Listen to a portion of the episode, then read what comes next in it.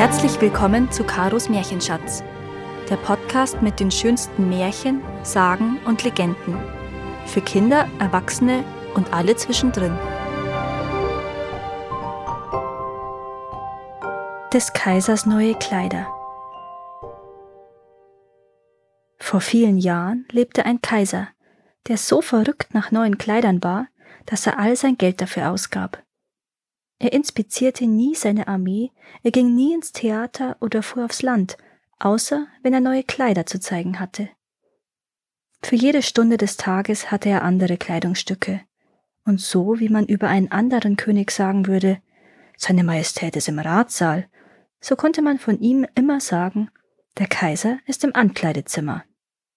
In der Stadt des Kaisers ging es stets hoch her, Fremde kamen und gingen. Eines Tages reisten auch zwei Betrüger an, die sich als Weber ausgaben.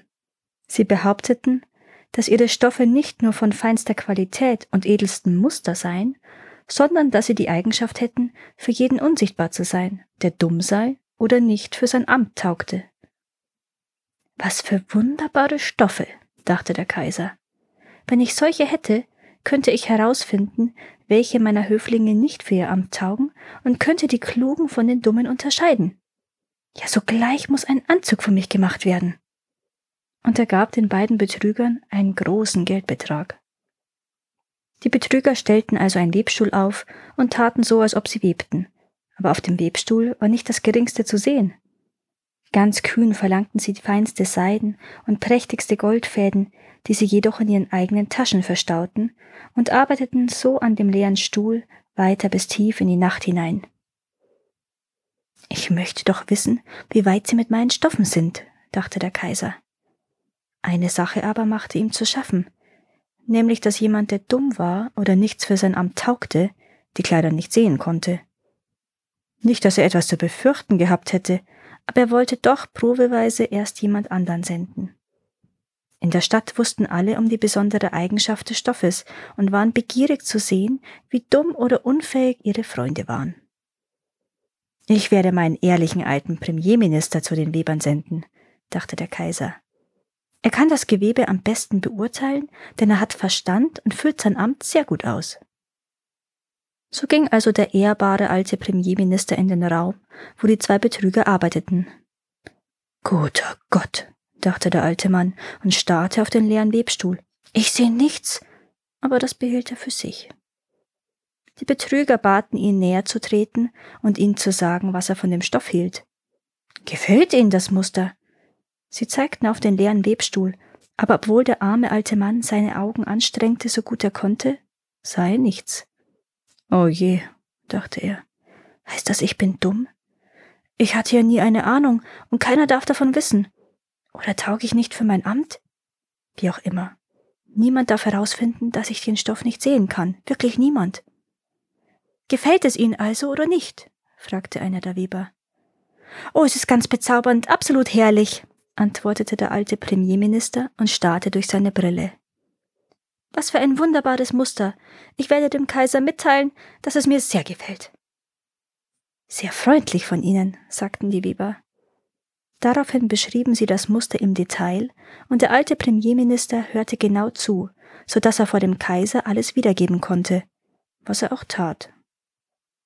Nun verlangten die Betrüger mehr Geld, um mehr Seiden und Goldfäden kaufen zu können. Aber alles wanderte in ihre eigenen Taschen. Kein Faden gelangte auf den Webstuhl, sie webten Luft. Kurze Zeit später sandte der Kaiser einen zweiten Beamten dorthin, um zu sehen, wie die Arbeit voranschritt und um herauszufinden, wann der Stoff fertig sein würde. Ihm geschah das gleiche wie dem Premierminister. So genau er auch hinsah, er konnte auf dem leeren Webstuhl nichts entdecken. Ist das nicht wunderhübsch? fragte einer der Betrüger. Dumm bin ich nicht, dachte der Mann. Also taug ich wohl nichts für mein Amt. Wenn die Leute das herausfinden, werde ich zum Gespött der Stadt so lobte auch er den Stoff, den er nicht sah, und erklärte, wie sehr ihm die feinen Farbtöne und das hübsche Muster gefielen. Es ist ganz außerordentlich, berichtete er dem Kaiser. Bald sprach die ganze Stadt von dem prächtigen Stoff. Nun entschied sich der Kaiser selbst zu gehen und das Gewebe zu betrachten, solange es noch auf dem Webstuhl war. Er nahm eine Schar von Höflingen mit, dazu die beiden, die den Stoff schon gesehen hatten. Die Betrüger arbeiteten fleißig an ihren leeren Webstühlen. Ist es nicht magnifik? fragten die beiden ehrbaren Beamten. Schauen Sie, ne Majestät, dieses Muster.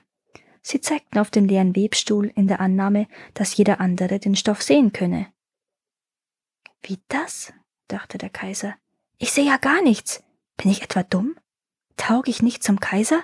Das ist ja zu schrecklich, um es in Worte zu fassen. Oh, es ist wunderschön, rief er. So hatte ich es mir erhofft. Er nickte zufrieden in Richtung des leeren Webstuhls. Unmöglich konnte er zugeben, dass er nicht das geringste erkennen konnte. Alle anderen befanden sich in derselben Lage. Sie sahen nichts, aber alle sagten, was der Kaiser sagte. Oh, wie herrlich. Sie schlugen vor, er solle sich Kleider aus dem Stoff schneidern lassen und diese dann auf dem großen Festzug tragen, der sehr bald stattfinden würde. Herrlich, wundervoll, ausgezeichnet, ging es von Mund zu Mund und jedermann war entzückt. Der Kaiser erhob die Betrüger in den Ritterstand und verlieh ihnen eine Medaille, die im Knopfloch zu tragen war, und den Titel Ritter des Webstuhls.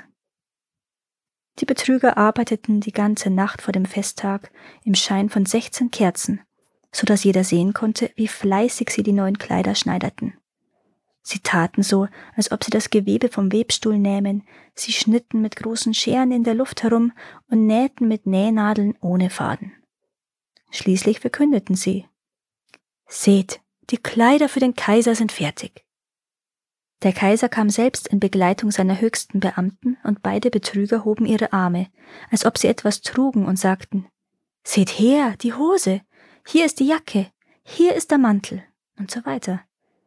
Die Kleider sind so leicht wie Spinnengewebe, man fühlt sich, als habe man nichts an, aber das ist gerade das Schönste daran.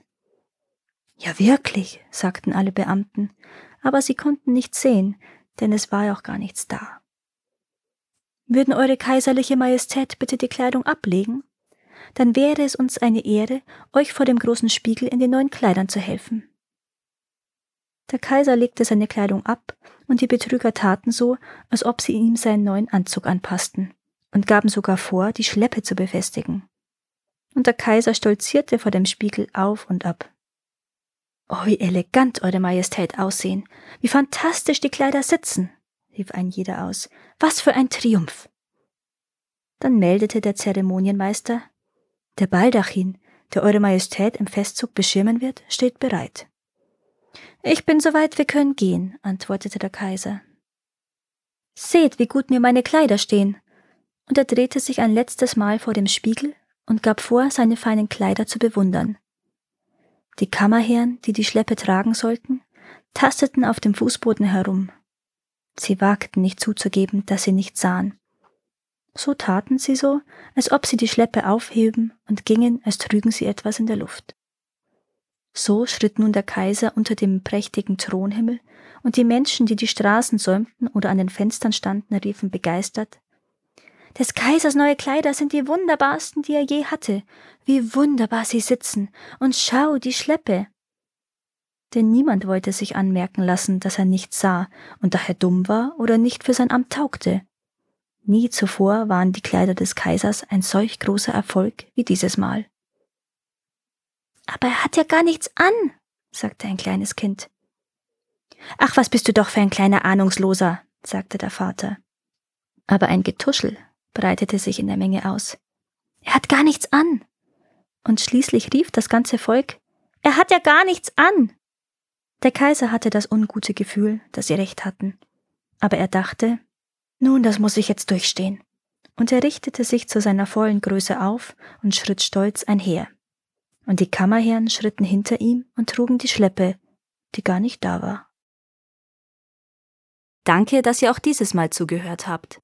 Es würde mir sehr helfen, wenn ihr diesen Podcast abonniert und wenn er euch gefällt, mit euren Freunden und eurer Familie teilt. Habt ihr Vorschläge oder Wünsche für weitere Geschichten? Dann schreibt mir. Meine Kontaktdaten findet ihr in den Show Notes. Bis zum nächsten Mal.